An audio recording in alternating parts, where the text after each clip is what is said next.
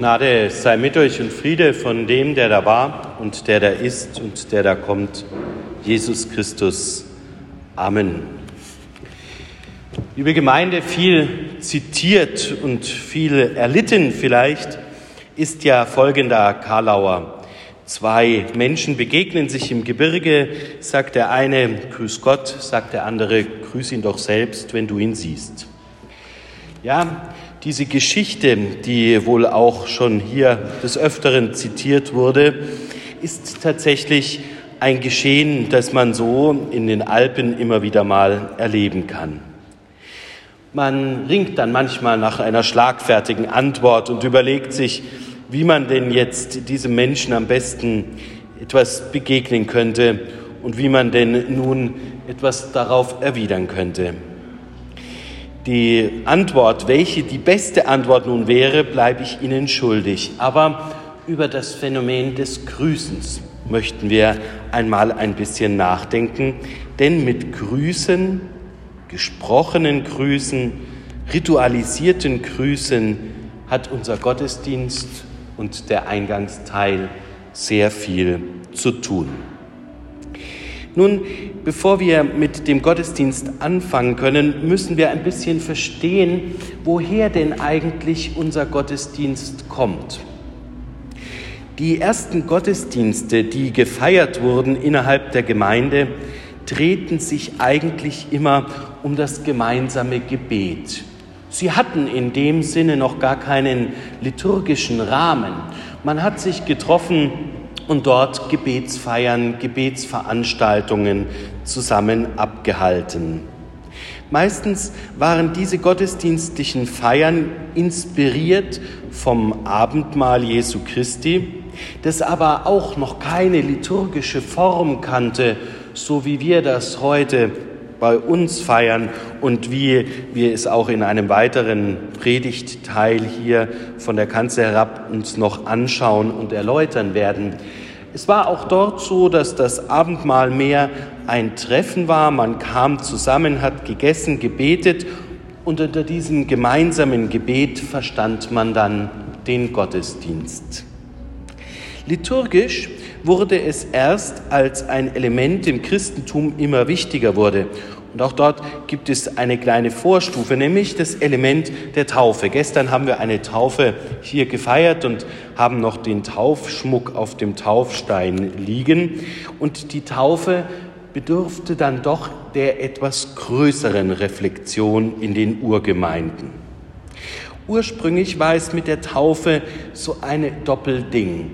Man wusste, um Heil zu erlangen, muss man dem Mandat Jesu folgen braucht also eine Taufe, die einen sozusagen in die Schutzmacht Gottes stellt, mit seinem Segen bedenkt und dadurch den neuen Menschen generiert. Auf der anderen Seite wollte man aber oder war damit die Vorstellung verknüpft, dass man anschließend nicht mehr sündigen kann und darf. Woraufhin die ersten Christen die Taufe möglichst weit nach hinten schoben möglichst nah an den Todeszeitpunkt, um die Zeitspanne der möglichen Sünde und Verfehlung möglichst klein zu halten. Kaiser Konstantin zum Beispiel hatte dies noch in seinem eigenen Leben so vollzogen und sich erst auf dem Sterbebett folgend auch taufen lassen. Mit der Taufe aber kam die Frage auf, wie denn nun eigentlich liturgisch damit umgegangen wird welche Elemente gesprochen und welche nicht gesprochen werden müssen und wie das dann einsickern darf in den Kult und in den Rhythmus des Gemeindelebens. So also waren die ersten Gedanken einer liturgischen Form geprägt. Vielleicht noch eine ganz kleine Wende hier an diesem Moment, nämlich die Frage, wann denn dann eigentlich auch der Gottesdienst mit seinem nun rudimentären liturgischen Rahmen in die Öffentlichkeit treten dürfte. Denn am Anfang, bevor Konstantin zur Taufe griff, war das gottesdienstliche Geschehen meist im römischen Reich verborgen und wurde nicht öffentlich gefeiert. Hier aber kam dann mit Konstantin ja eine Wende zustande. Ein römischer Kaiser, der sich nun taufen lässt, das bedeutete für das Christentum, dass sie Legitimation im Reich bekamen. Und nun fingen auch an, sich Elemente aus dem Kaiserkult mit den liturgischen Rahmen und Versatzstücken der Gemeinde zu mischen. Wir erkennen das zum Beispiel noch am Kyrie und Gloria. Das Kyrie, wie wir es hier gesprochen haben, Herr, erbarme dich, und das Gloria, das dann gesungen wird, heute ausgefallen ist wegen der Passionszeit, diese beiden Elemente gehörten zum Kaiserkult. Es war so, dass wenn der Kaiser die Triumphhalle betrat, seinen Einzug hielt, sprach die versammelten Repräsentanten des römischen Reichs, Herr, erbarme dich, und anschließend, wenn der Kaiser nach vorne schritt, wurde das Gloria Ehre sei dir in der Höhe angestimmt, um dem Kaiser die totale Ehrerbietung darzubringen. Irgendwann einmal war dann der Kaiserkult zu Ende, man kann es auch beziffern im Jahre 500, als das römische Reich dann fiel, und damit trat an die Stelle des Kaisers die Bibel. Und so war es auch im Urchristlichen zunächst so, dass anstelle des Kaisers, der den Raum betritt, die Bibel hineingetragen wurde.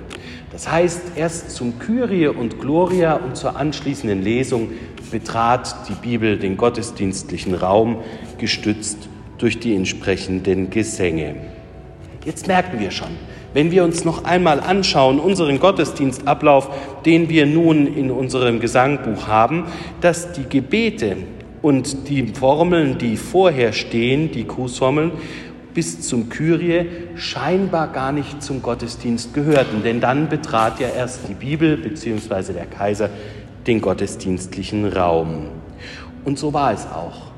Der Vorklapp des Gottesdienstes, der erste Teil sozusagen, der war ein Bereich, der im Privaten gebetet, gesprochen, in der häuslichen Vorbereitung für sich vorgenommen wurde. Erst als der Gottesdienst mehr und mehr zum Ritual der Gemeinde wurde, hatte man sich überlegt, dass der Eingangsteil, also vor Kyrie und Gloria, dass dieser Bereich auch öffentlich mitgefeiert werden sollte und wurde so in den Gottesdienst integriert. Wenn Sie einmal in eine andere Kirchengemeinde kommen und dort einen Gottesdienst besuchen, können Sie so auch erleben, dass zweimal gegrüßt wird. Am Anfang, wenn die Eröffnung bzw. die Einführung erfolgt, mit dem alten liturgischen Gruß, der Herr sei mit euch und der Antwort und mit deinem Geist.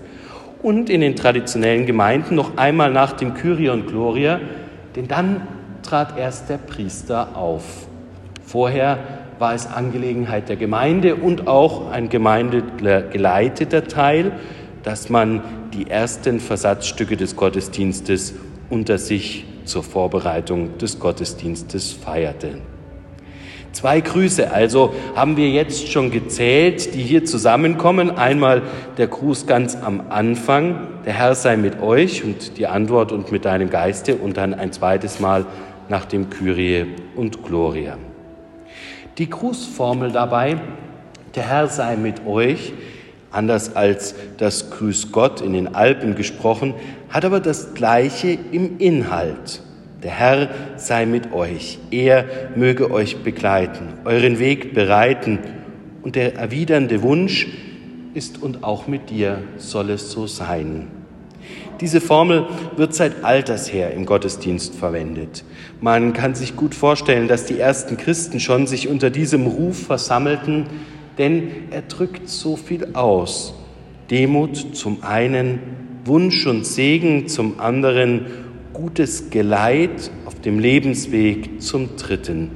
Das alles verborgen in einer einfachen Grußformel, die heute vielleicht ein bisschen fremd erscheint, aber doch seinen klaren Ort bei den Menschen hat. Der Eingangspsalm der anschließend folgt, gehört eigentlich noch nicht zu den Lesungen, denn über die Lesungen werden wir hier auch noch mal eine eigene Predigt halten, sondern der Eingangsteil, der Eingangspsalm gehört traditionell zu den Gebetsbüchern beziehungsweise zu den gesprochenen Gebeten der Juden und damit zu den gesprochenen Gebeten der ersten Christen. Mit den Konfirmanden haben wir in Barcelona Psalmen untersucht, sie uns angeschaut und haben festgestellt, dass sie in fünf Themenblöcke unterteilt die großen Themen des Lebens aufnehmen. Dank und Lob, Niedergeschlagensein und Klage, Hoffnung auf Errettung, Ausbruch aus den Situationen und Freude über empfangenes Glück. So also rahmen die Psalmen das ganze Leben ein. Und Martin Luther hat einmal gesagt, wenn die Juden es schaffen, 150 Psalmen in einer Woche zu lesen, so sollen wir sie zumindest einmal im Jahr lesen. Gottesdienst werden deshalb durch das Kirchenjahr hindurch stellvertretend alle Themenpsalme angeschnitten und man kann sozusagen sagen, dass an den Gottesdiensten des Sonntags eine verkürzte Lesung über den gesamten Psalter erfolgt und so die Tradition zum Judentum geschlossen wird. Das Eingangsgebet war klassisch und traditionell zweigeteilt in das Tagesgebet und in das Kollektengebet. Das Tagesgebet haben wir heute noch hier erhalten, das nach Kyrie und Gloria erfolgt. Vor Kyrie und Gloria gehörte eine kleine Beichthandlung. Auch dies wieder rückbezogen auf unseren Eingangsteil. Woher kommt der Gottesdienst der Taufe? Was geschieht in der Taufe? Der Sieg des Guten über das Bösen, das Entsagen des Teufels, sollte man am Anfang des Gottesdienstes sich seiner Sünde bewusst werden, des Teufels Werk für sich und im Leben ablegen und dann gestärkt daraus hervorgehend in den Gottesdienst starten. Hier in der Friedenskirche ist dieses Confiteor, dieses Sammlungsgebet vor Kyrie und Glorie nicht mehr vorhanden. Man hat es in das Tagesgebet mit hineingelegt, das nach Kyrie und Gloria gesprochen wird. Der Einzug der Bibel, wie gesagt, ein Ritual des römischen Reichs, der ausdrückt, wir alle sind unserem Herrn Jesus Christus, Gott dem Vater, Sohn und Heiligen Geist verpflichtet und daraus schöpfen wir die Kraft. Wir erleben also im Eingangsteil ein sich gegenseitig grüßen, stärken, sammeln, ankommen und befreien von der Last des Lebens, von der Macht der Sünde. Dies alles geschieht hier bei uns in ritueller Form. Aber es ist gut, einmal darüber nachzudenken, welche Befreiung dort tatsächlich drinsteckt. Sich einzulassen auf das gottesdienstliche Geschehen, sich loszusprechen von dem eigenen Anspruch, immer alles in allen Situationen richtig machen, tun und verantworten zu müssen. Und anzukommen vor Gott, wie vor einem Kaiser, der Leben und Tod in der Hand hat und so sich selber ein Stück weit ins Vertrauen fallen zu lassen. Das soll der Anfang des Gottesdienstes für uns leisten. Und Ausdruck im Besonderen findet das durch den Rahmen den Raum, den Ort, dem gottesdienstlichen Geschehen als Ganzes, das uns anspricht, begleitet und stärken soll.